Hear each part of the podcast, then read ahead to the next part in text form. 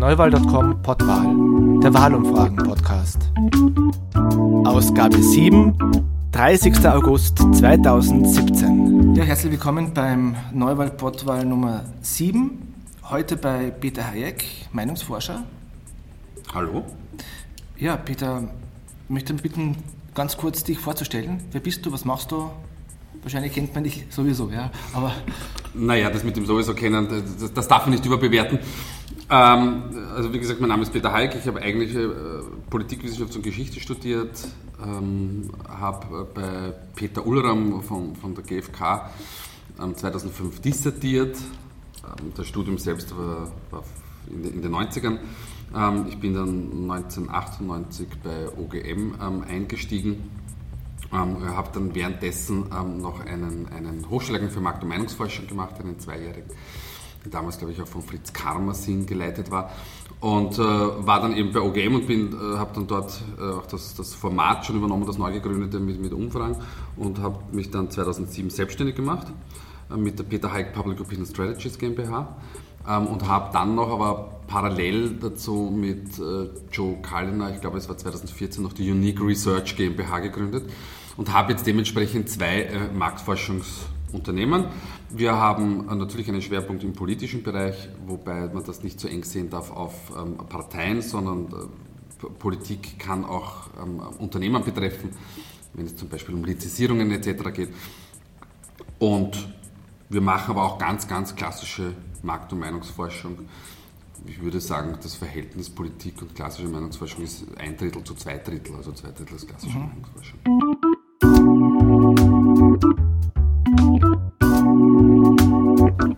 Wir kommen jetzt eigentlich zum noch spannenderen und interessanteren Thema. Wahlumfragen. Nationalratswahlen sind im Oktober und kürzlich im Profil ist jetzt am Freitag und Samstag eine aktuelle Wahlumfrage publiziert worden. Und die schaut dann so aus, dass die ÖVP voranliegt mit 33 Prozent, danach die SPE mit 25, die FPÖ bei 23. Bleiben wir mal bei diesen drei kleinen, mittleren Großparteien. Was hat sich denn da verändert in den letzten Monaten? Naja, wenig bis gar nichts. Äh, jetzt muss man immer sagen, dass, dass die Zahlen, die du jetzt vorgelesen hast, das sind ja die sogenannte Hochschätzung. Mhm. Deshalb publizieren wir auch seit geraumer Zeit die Rohdaten dazu. Wir sehen auch, dass sich in den Rohdaten eigentlich relativ wenig verändert. Was kann man äh, mhm. genauer dazu sagen? Punkt 1 muss man vorausschicken, Wahlen, äh, Umfragen können nicht exakt messen. Das heißt, wir reden immer nur von Größenordnungen. Was wir aber sehen, ist, dass der Abstand zwischen der ÖVP und der SPÖ eigentlich relativ konstant bleibt. Mhm. Ähm, das heißt, der, der Vorsprung, ähm, den die ÖVP hat, der ist gefestigt. Ob der jetzt 4, 5, 6 oder 7 Prozent ist eigentlich dem Meinungsforscher eigentlich fast egal. Mhm. Aber er ist, ist, konstant und stabil. Ähm, dahingehend äh, zur, zur Sozialdemokratie und Freiheitliche Partei, die schwanken immer wieder. Ähm, es gibt auch Umfragen von Kollegen, die haben die Freiheitlichen vorne. Mhm. Ähm, aufgrund des engen, sehr engen Abstands von zwei Prozentpunkten, das in der Marktforschung genau nichts bedeutet ähm, bleibt es hier eben, um, um, ein bisschen Spannung hineinzubringen, spannend. Ähm, also das, um Platz 2, das, das ist sehr, sehr variabel. Was aber nicht heißt, dass bei diesen dreien sich nicht in den nächsten sechs Wochen noch immer großartig was verändern kann. Wir, wir haben Wahlkämpfe erlebt, da hat es dann ein Ereignis gegeben und plötzlich ist sehr, sehr viel ins Rutschen gekommen. aus derzeitiger Sicht sieht es so aus. Mhm. Das heißt, aus derzeitiger Sicht schaut es so aus, äh, ohne TV-Duelle, ohne Elefantenrunde. Das heißt, wir werden in den nächsten Wochen, Monaten viel erleben von direkten Duellen, von Positionen, von Schlagabtäuschen. Da ist ja noch viel drin, oder? Da, da kann sich noch was verändern, oder? Da ist sehr viel drinnen, ähm, weil das, äh, das, das oberste Credo in einem Wahlkampf lautet zuerst einmal keinen Fehler machen. Ähm, das sind die Kandidaten, der eine besser, der andere, andere schwächer. Ähm, und dann geht es auch immer darum, in einem Wahlkampf erstens seine Themen noch einmal zu vertiefen, aber gleichzeitig vielleicht noch ähm, mit einem anderen Thema und einer etwas anderen Ausrichtung auch noch einmal ähm, ein bisschen in Schwung und einen Drive hineinzubringen. Deshalb gibt es ja mehrere Wellen. Man versucht eben, die Dinge voranzutreiben und einen Wahlkampf nicht zu statisch erscheinen zu lassen.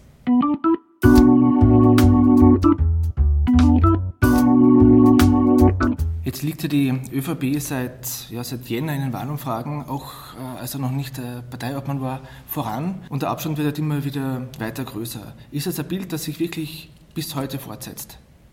Ja, also natürlich schwankt er, aber wenn wir uns äh, die unterschiedlichen Gewichtungsschritte ansehen, wir, wir haben ja verschiedene Gewichtungsschritte, das jetzt zu erklären würde zu weit führen, mhm. ähm, aber da gibt es Gewichtungen, ähm, da hat er einen, einen deutlich stärkeren Ausschlag auch nach oben. Mhm.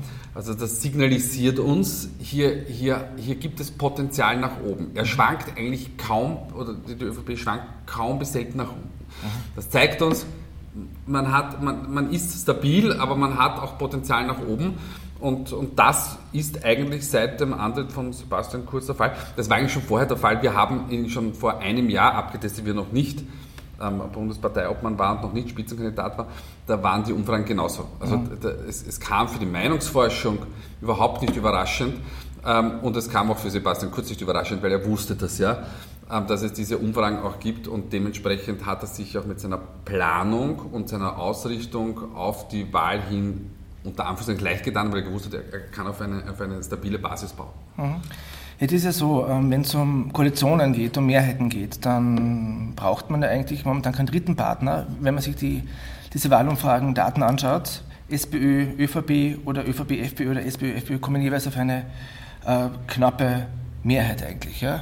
Was, was heißt das für, ein, für einen Wahlkampf? Nein, da geht man weiter. Also, was man versuchen kann, ist, versetzen wir uns in die Position der ÖVP mhm. ähm, oder der neuen Volkspartei. Mhm. Ähm, man könnte versuchen, Wähler von Freiheitlichen, also von Sozialdemokraten, Sozialdemokraten versuchen zu demobilisieren, damit sie nicht zur Wahl gehen.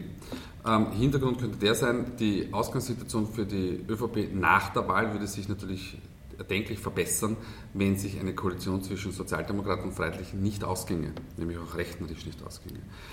Ähm, dementsprechend könnte man das versuchen. Nur der Aufwand, der hier dafür zu betreiben wäre, könnte ähm, möglicherweise die Ressourcen und dementsprechend den eigenen Wahlkampf konterkarieren. Also die oberste Maxime ist, man schaut auf sich, man schaut auf den Kandidaten, man schaut auf die eigenen Themen und fährt einmal dahin und schaut, das bestmögliche Ergebnis nach Hause zu bringen. Wenn dann noch Platz für die anderen Dinge bleibt, dann kann man sich das auch so ansehen, aber diese Dinge sind auch meistens sehr, sehr schwer steuerbar. Jetzt gibt es ja neben den großen Parteien auch die kleinen Parteien und ganz ans Ende gerutscht ist mit dieser Umfrage eigentlich zum ersten Mal, wirklich bei 4% sind die Grünen.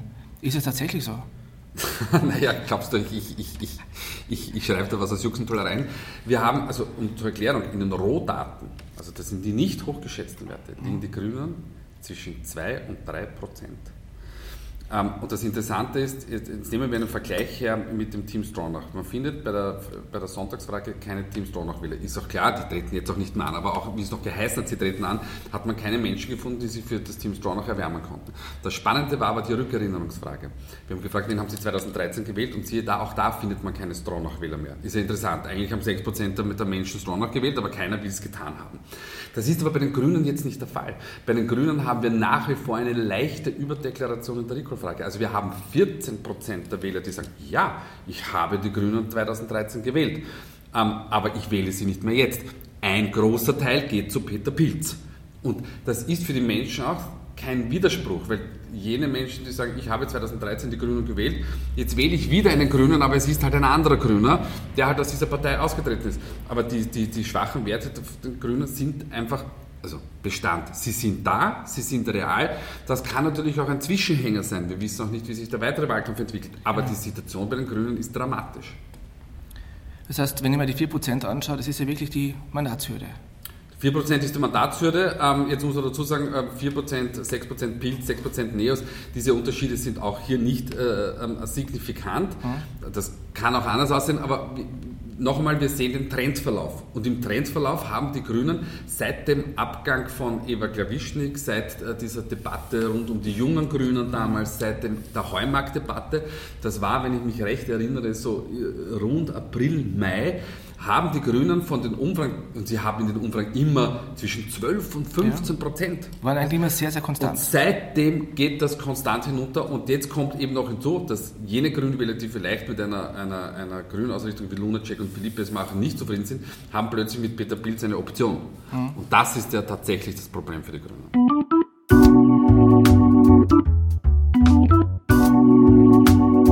Mhm, das Bild steht jetzt äh, bei 6 Prozent sagen wir mal. Fragen, ja, ungefähr. Ja, ist in, in, ja also höher als jedenfalls als die Grünen, ja.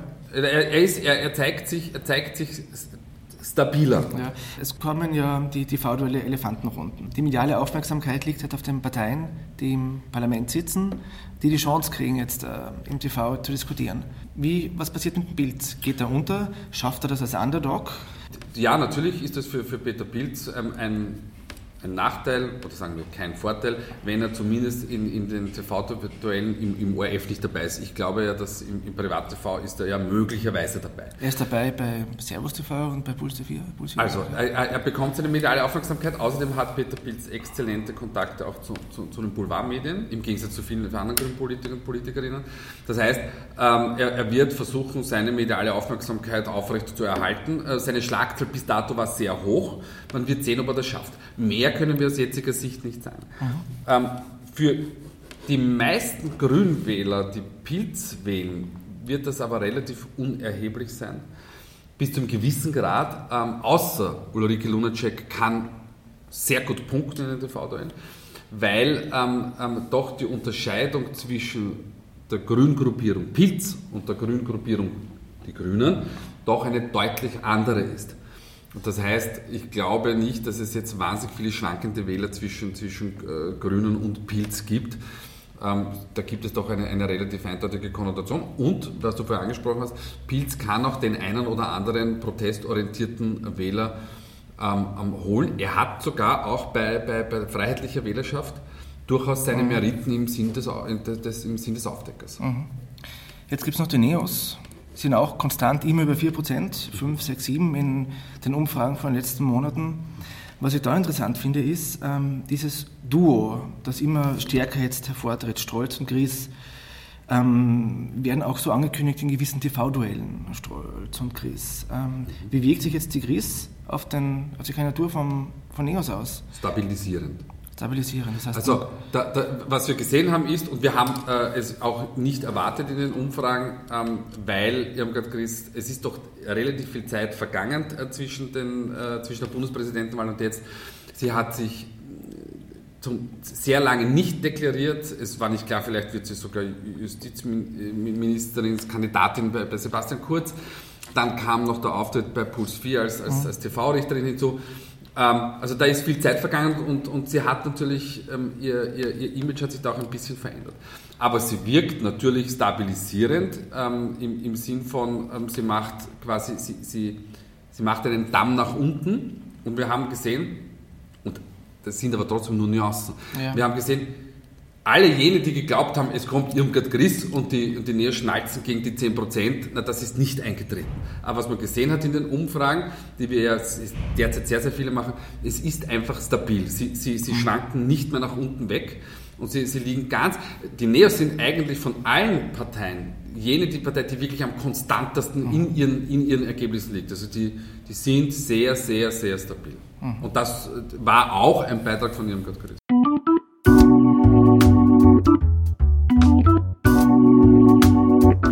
Neben diesen Kleinparteien gibt es ja noch die Kleinstparteien.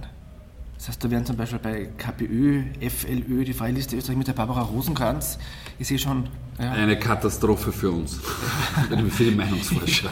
Ja. Können wir gut vorstellen. Ja. ja. Also Stichwort Rückerinnerungsfrage etc. Ja, Wahnsinn. Also, also erstens, weil, weil, weil viele ja machen wir es einfach, gehen wir es ganz kurz durch. Also wir haben zehn, auf zehn, zehn Listen, die bundesweit kandidieren. Ja. Ähm, gilt mit Thüringer, hat aufgrund von Thüringer seinen Namen ähm, und wir haben gesehen, wir haben ihn jetzt zum ersten Mal dabei gehabt, da sagen knapp 2%, 2% ja, Thüringer ähm, ähm, möchte man wählen. Was, was das, oder den Wert dieser Umfrage können wir erst in einigen Wochen ermessen. Mhm. Also bleibt es dabei, wir wissen es einfach nicht. Ja. Aber ja, er hat ein Potenzial schlicht und einfach, weil Thüringer Thüringer ist. Das ist Person, so. ja. KPÖ ähm, wird wie immer wahrscheinlich plus minus ihre 1% einfahren. Ähm, ob es jetzt KPÖ Plus heißt und ob nehmen wir Mirko Messner die, die Flora Patrick dabei ist, sei es drum, aber sie, sie, waren, wir haben sie auch in die Umfrage hineingenommen, aber sie waren dort sehr schwach ausgeprägt, deshalb haben wir sie nicht ausgewiesen. Also sie lagen, das ist in der Meinungsforschung wirklich nicht mehr, aber sie lagen bei 0,4. Ja. Ähm, wenn man jetzt die Schwankungsbreite hinzunimmt, also sie haben immer ihre 1 plus minus 1 Prozent gehabt, das wird schon sein. Bei der FLÖ mit, mit, mit Karl Schnell und, und Barbara Rosenkranz, we don't know. Ähm, es ist auch wahnsinnig schwer, das hineinzunehmen, weil wie funktioniert die Sonntagsfrage? Wir lesen der, wir fragen nicht einfach nur, wen wählen Sie, sondern wir lesen bei der Sonntagsfrage die Partei mit dem Spitzenkandidaten vor. Und wenn man jetzt zehn Gruppen hat, wird das extrem lang. Das heißt, wir nehmen derzeit auch Gilt und Thüringer und wir haben auch die KPÖ hineingenommen. Wie wir mit der FLÖ verfahren, weiß ich ehrlich gesagt mhm. noch nicht. Und dann, glaube ich, haben wir noch die Weißen. Ja, ganz hinten stehen die Weißen. Ja. Das ist das große unbeschriebene Blatt. Im wahrsten Sinne des Wortes, wer ist, ja. Wer ist der Spitzenkandidat, die Spitzenkandidatin? Äh, es ist wirklich wahnsinnig schwer abzufragen. Also was, was man machen kann, ist, um, um Potenziale abzutesten, mhm. ähm, kann man fragen, ähm, ist, ist, diese Gruppe für Sie grundsätzlich mhm. ähm, ähm wahl, wahlfähig mhm.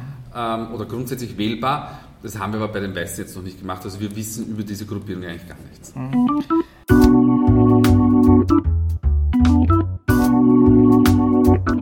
Bleiben wir gleich bei diesen Qualitätskriterien. Mhm. Ähm, NS gleich 500 war diese Umfrage mhm. und die Methode war Telefon. Mhm. Das heißt eigentlich vom direkten Draht her top. Wir versuchen immer die Umfragen top zu machen. Wir haben ja auch eine, eine seit Jahren, ähm, möchte ich auch einmal erwähnen, seit Jahren ein, ein tolles Partnerinstitut, das, ist, das sind äh, Jaksch und Partner.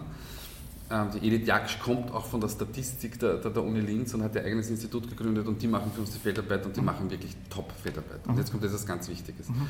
Wir haben ja auch als Marktforscher ein, ein, für die Publikation der Sonntagsfrage ja ähm, gesagt, wir wollen Minimum 800 machen.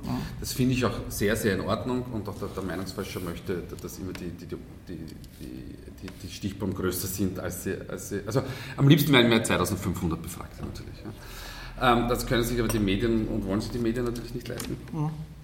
So, jetzt bleibt aber manchmal über, es ist von der, die Qualität ist von der Stichprobengröße abhängig und das stimmt halt einfach nicht. Also eine 800er Umfrage kann schlechter sein als eine 500er Umfrage, wenn die Stichprobe nicht gut gemacht ist. Das, das heißt, wenn die Quoten verzerrt sind, ähm, wenn, wenn, gewisse Quoten nicht, nicht äh, ordentlich aufgefüllt sind. Also es gibt da, wenn, wenn der Fragebogen schlecht ist mhm. zum Beispiel. Ja? Also es gibt so, viel, so viele Einflussfaktoren, dass man sagt, mir ist dann eine, eine gut gezogene und eine gut gemachte 500er Umfrage lieber als eine, eine, eine, eine 800er. Aber ja, 800, sehr gut, 1000 noch schöner und so weiter und so fort. Wobei man auch dazu sagen muss, die Schwankungsbreite zwischen 500 und 800, bei 500 meine maximale Schwankungsbreite von 4,4, ähm, bei 800 glaube ich 3,6, ja, es ist ein Prozentpunkt. Also man, man darf nicht glauben, dass die 800 um so viel besser ist ein Vergleich aus der Erfahrung jetzt äh, der Beobachtung der ganzen Qualitätskriterien ist ja, im Eigenauftrag lassen sich zum Beispiel relativ einfach Umfragen mit NS gleich 1000, 1500 erstellen, aber da ist man wirklich äh, in Kooperation, in Partnerschaft mit einem Medium, mit ja. Profil zum Beispiel. Und da gibt es auch gewisse Anforderungen, ähm, einen gewissen Vertrag, wo man sagt, okay, es gibt vielleicht Budget für 500, mhm. für 1800 oder für 1000 nicht. Und das sind ja die Rahmenbedingungen, an die man sich haltet. Korrekt. Also ja. wir würden natürlich gerne ähm, ähm, auch bei Profil eine, eine 800er machen, aber die sagen, wir machen, die machen zwölf Wellen pro Jahr, das darf man nicht vergessen. Ähm, und der Verlauf ist mir als, als Meinungsforscher auch sehr wichtig. Es ist manchmal besser, zwölf Wellen A500 Befragte zu haben, als vier Wellen A800. Und jetzt sagen natürlich die, die, die, Medienpartner sagen, wir, wir haben aber nur dafür Budget. Auf der anderen Seite haben wir mit heute einen, einen, einen Medienpartner, da machen wir viermal im Jahr 800. Da haben wir uns aber auf die Fahnen geheftet, die, die Stichproben etc. ganz genau zu erklären. Ähm, ihr habt ja auch von, von Neuwahl auch schon, schon öfter darauf verwiesen, ähm, da, da, wird, da werden die Rohdaten ausgewiesen, die Schwankungsbreite, wird alles ganz, ganz genau erklärt. Ähm, auch, das ist ein Weg, den man beschreiten kann. Bei ATV zum Beispiel haben wir 2009 eine Kooperation begonnen. Damals haben wir 1000 Menschen befragt im Quartal. Interessanterweise hat damals keinen Ohrwaschel gerührt. Jetzt haben wir dann umgestellt auf, jetzt machen wir sechsmal im Jahr 700er Wellen. Vielleicht bringe ich die Kollegen dort auch dazu, dass wir 800 machen. Ja? Ähm, aber ich, ich sage, die 800 ist, wichtig, ist ein guter und wichtiger, richtiger Schritt von, von Seiten der Meinungsforschungsinstitute, also das an die Medien zu adressieren. Aber es ist nicht die allein glückselig machen. Da gibt es ja 13 Kriterien. Genau. Methodik, äh, Schwankungs Angabe der Deklarierten zum genau. Beispiel etc. Ich habe mich in der Vorwoche mit der Sabine Beinschab von Research Affairs getroffen. Mhm. Sie hat auch das große Glück, dass sie regelmäßig publizieren kann mhm. in Österreich. Das heißt, ähm, da habe ich auch erwähnt, eben, dass Unique Research und Peter Hayek mit ihr gemeinsam die einzigen sind, die die Chance haben, regelmäßig in Medien publizieren zu können. Das heißt, ähm, du machst Umfragen regelmäßig in ATV, mhm. was ja gut ist, Vergleichbarkeit. Mhm. Als Leser weiß man, was war wie zu welchem Zeitpunkt und wie verändern sich die Umfragen. Genauso im Profil auf monatlicher Basis. Und äh, in heute, wie war das? Äh, 800 pro Quartal. Pro Quartal, ja. Genau. Wenn es um Qualität geht, mein Wunschszenario eine Regelmäßigkeit um ja wirklich den Verlauf beobachten zu können, versus eine Wahlumfrage eine Woche vor der Wahl rauszuschießen. Ja? Na, es ist, es ist auch für, für, die, für den Meinungsforscher auch viel, viel besser natürlich. Mhm. Also unser Problem ist ja, wenn man zum Beispiel, da kommt ein, ein Medium und sagt, wir haben hier eine Landtagswahl, bitte macht uns mal eine Umfrage. Dann hat man eine Umfrage, man hat keine Ahnung, ist das jetzt ein statistischer Ausreißer, ist spiegelt das das Bild wirklich wieder? Und wir haben jetzt bei der Nationalratswahl, haben wir eigentlich seit Anfang August laufen wir wirklich in Permanenz durch. Also wir haben fast jede Woche eine Umfrage gefällt und man kann ja dann auch Daten kumulieren. Mhm. Man kann sich anschauen, auch mit größeren Stichproben dann agieren. Also wir hatten ähm, übrigens äh, bei der, zum Beispiel bei der Europaparlamentswahl hab, konnten wir von unseren Medienpartnern die, die Daten kumulieren und sind dann auf, schlussendlich zwei Wochen vor der Wahl damals auf einen Datensatz von 2300 Interviews cool. gekommen. Mhm. Das war deshalb damals wichtig, weil die Wahlbeteiligung so niedrig ist ähm, bei, bei, der Europaparlamentswahl. Vielleicht eine kurze Erklärung. Ja. Ähm, ich habe es eh schon mal gehabt. Kumulieren, was heißt das? Und kumulieren, was wird da kumuliert? Kumuliert heißt, ähm, ich habe angenommen, ich, ich mache, ähm, ähm, sagen wir mal, jede Woche eine 500er Welle oder vielleicht sogar alle drei Tage eine 500er Welle. Mhm. Und dann lege ich die erste Welle mit der zweiten Welle zusammen, dann habe ich 1000 Interviews und dann kommt die dritte Welle, dann gebe ich die erste Welle der 500 mhm. weg und die, die, dritte Welle der 500 kommt hinzu. Das ist ein sogenanntes Rolling Polling mhm. und ich habe permanent 1000 Interviews oder mehr. Und damit kann man dann schon sehr, sehr gut ähm, äh, die, die, die, die Werte einschätzen. Noch dazu, bei den Nationalratswahlen ist die Meinungsforschung ich kann mich fast nicht erinnern, dass die Meinungsforschung da mal ganz grob daneben gelegen wäre bei Nationalratswahlen. Ähm, wir hatten ja eine Wahl, die wirklich nicht äh, äh, gut, gut eingeschätzt war, das war die Bundespräsidentschaftswahl, aber da hatten wir das Problem, dass wir die Recall-Frage nicht hatten.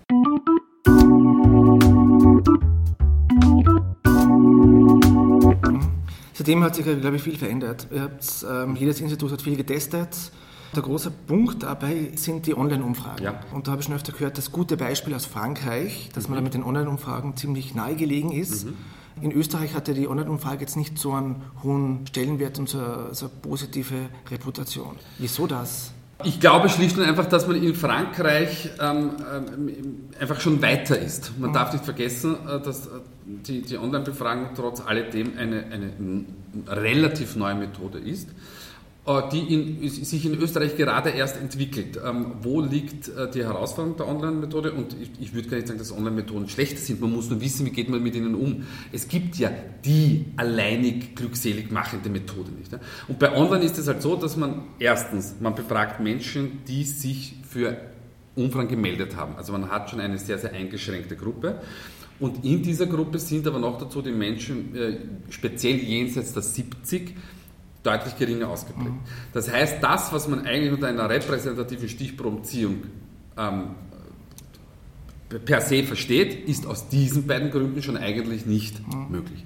Wenn ich jetzt aber wie in Frankreich, und dann gebe ich das die Kollegen in Frankreich so gemacht, dass sich auch mehrere Institute zusammengefunden haben und ihre Panels zusammengelegt haben, auf die sie alle gleichzeitig dann auch zugreifen konnten, und offensichtlich ist das auch bei der größeren Bevölkerung so, dann habe ich eine größere Auswahl und dann kann ich das besser abbilden.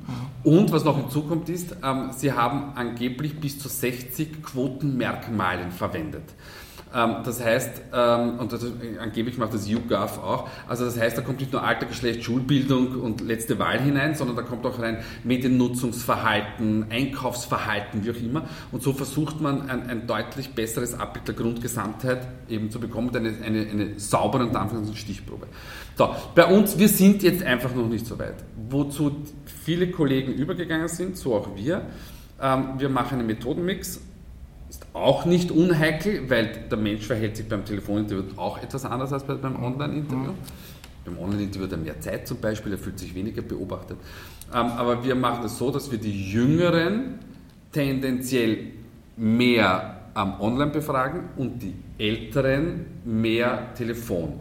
So, das heißt, man kann sich das sehr locker vorstellen, wir machen zwei Drittel telefonisch und ein Drittel ähm, online. Und es gibt aber natürlich auch bei den Jungen dann Menschen, die wir äh, telefonisch befragen. Also wir machen nicht einfach bei 30 den Schnitt und sagen, alle drunter machen online und alle drüber machen Telefon. Das eine und das zweite ist, all jene, die wir telefonisch machen, weil immer der Vorwurf kommt vom Festnetz, dann machen wir nur noch ein Drittel Festnetz und zwei Drittel mobil. Das heißt, wir sind eigentlich auf drei Ebenen unterwegs. Wir sind online unterwegs, wir sind auf Mobiltelefonie unterwegs, wir sind auf Festnetztelefonie unterwegs und so bekommen wir ein sehr, sehr gutes Abbild ähm, der Grundgesamtheit zustande.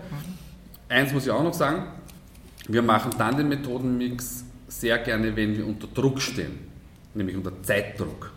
Wenn man Zeit hat, telefoniere ich so lange, bis ich meine Quoten in der Zielgruppe erfüllt habe. Mhm. Und wir haben das ausprobiert bei der Bundespräsidentschaftswahl, da sind wir mhm. parallel gefahren, mhm. Methodenmix und nur Telefon. Und wir haben gesehen, wenn wir Zeit haben, dann sind die Unterschiede nahezu gegen Null gehen. Ja? Aber je schneller, und das müssen cool. wir bei Medien machen, je schneller, desto eher sind wir mit online unterwegs. Was ich jetzt innerhalb von den letzten Jahren der Wahlbeobachtung mitgekriegt habe, ist, ein großes Anliegen ist dir und dem Unternehmen die Qualität. Das heißt, wir sind schon mittags essen, haben so Qualitätskriterien ausgearbeitet und was man erwähnen muss, ist, dass Hayek und Unique Research eigentlich ständig auch auf ihren Webseiten ja, die Qualitätsmerkmale publizieren, um so einen Abgleich zu kriegen, was machen Medien, wie mache ich meine Umfrage.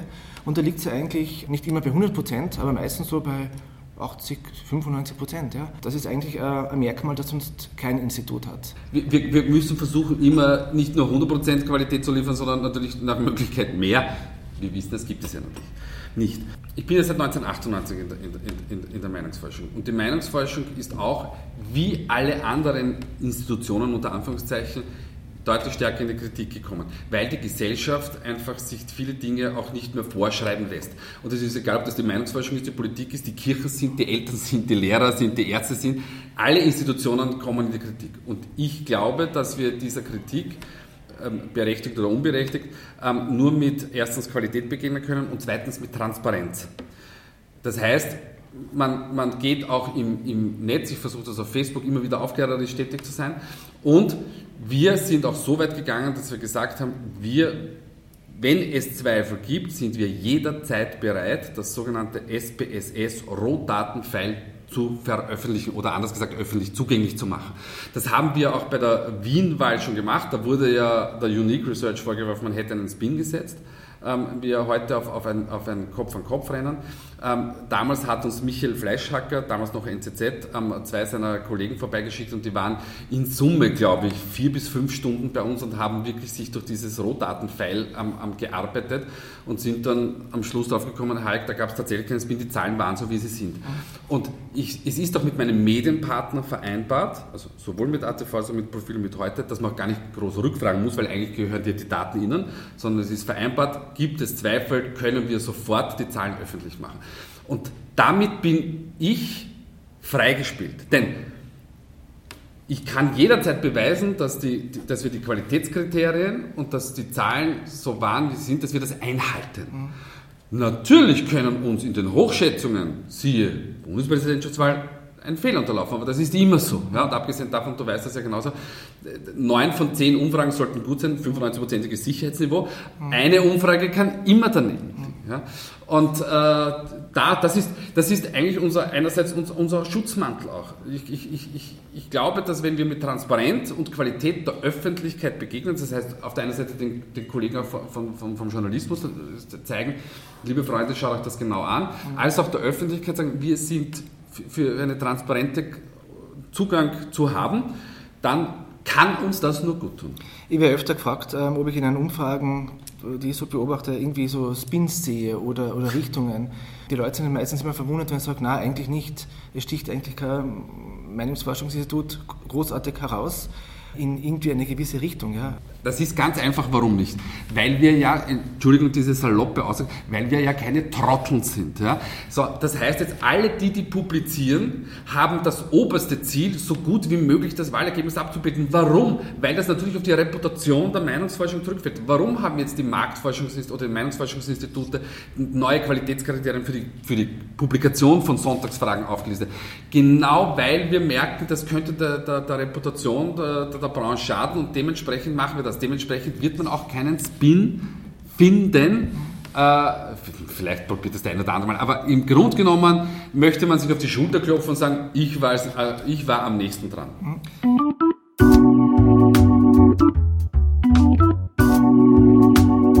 Abschlussfrage. Immer wieder vor Wahlen ähm, wird diskutiert Verbot von Wahlumfragen. Der eine sagt sechs Wochen vor den Wahlen keine Umfrage mehr, der andere sagt eine Woche keine Wahlumfrage mehr. Wenn ich gefragt wäre, ich sage, am liebsten hätte ich eine Wahlumfragen bis zum letzten Tag. Was ist deine Meinung dazu? Naja, also am, am liebsten hätte ich das auch, weil man weil man schlicht einfach besser messen kann. Ich, ich, ich, ich sage, ich hätte am liebsten jeden Tag eine, eine, eine Umfrage, weil, weil, die Verläufe einfach besser nachzuarbeiten sind oder aufzuzeigen sind. Mhm. Es, es gibt einiges an führend wieder. In Frankreich hat man das ja probiert, aber dann haben eben belgische Zeitungen ähm, Umfragen in Auftrag gegeben, dann haben die französischen Zeitungen die belgischen Zeitungen zitiert und siehe da, dann waren die Umfragen wieder da. Und wie kamen denn die Umfragen in die Medien? Weil einfach die den 60er, 70ern äh, nur die Parteien ähm, Umfragedaten hatten, die haben sie den, den, Journalisten geschickt und da hat man dann immer einen Spin mitgegeben.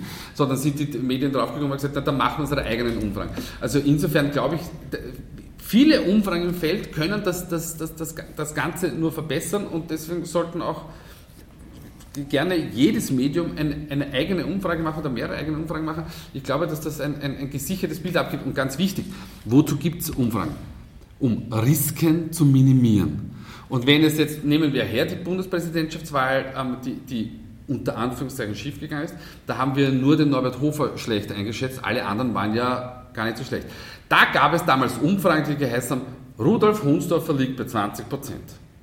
Und da konnten sich aber dann die Journalisten darauf verlassen und sagen, nun ja, also der Rudolf Hunsdorfer wird es wahrscheinlich nicht in Stichwahl schaffen, weil ähm, ähm, 18 von 20 Umfragen sagen uns, er liegt, mhm. er liegt äh, deutlich schwächer. Ja? Also wie gesagt, mein Abschlussstatement, Umfragen äh, können nicht exakt messen, sie können nur gewisse Größenordnungen ähm, herstellen. Ähm, und, und sie dienen dazu, gewisse Risiken zu minimieren. Dass es bei einer von zehn Mal nicht so gut liegt einfach in der Natur der Sache. Gut, danke fürs Gespräch. Danke auch. Alles Gute für die nächste Zeit und ähm, gute Trefferquote. Ja, danke dir.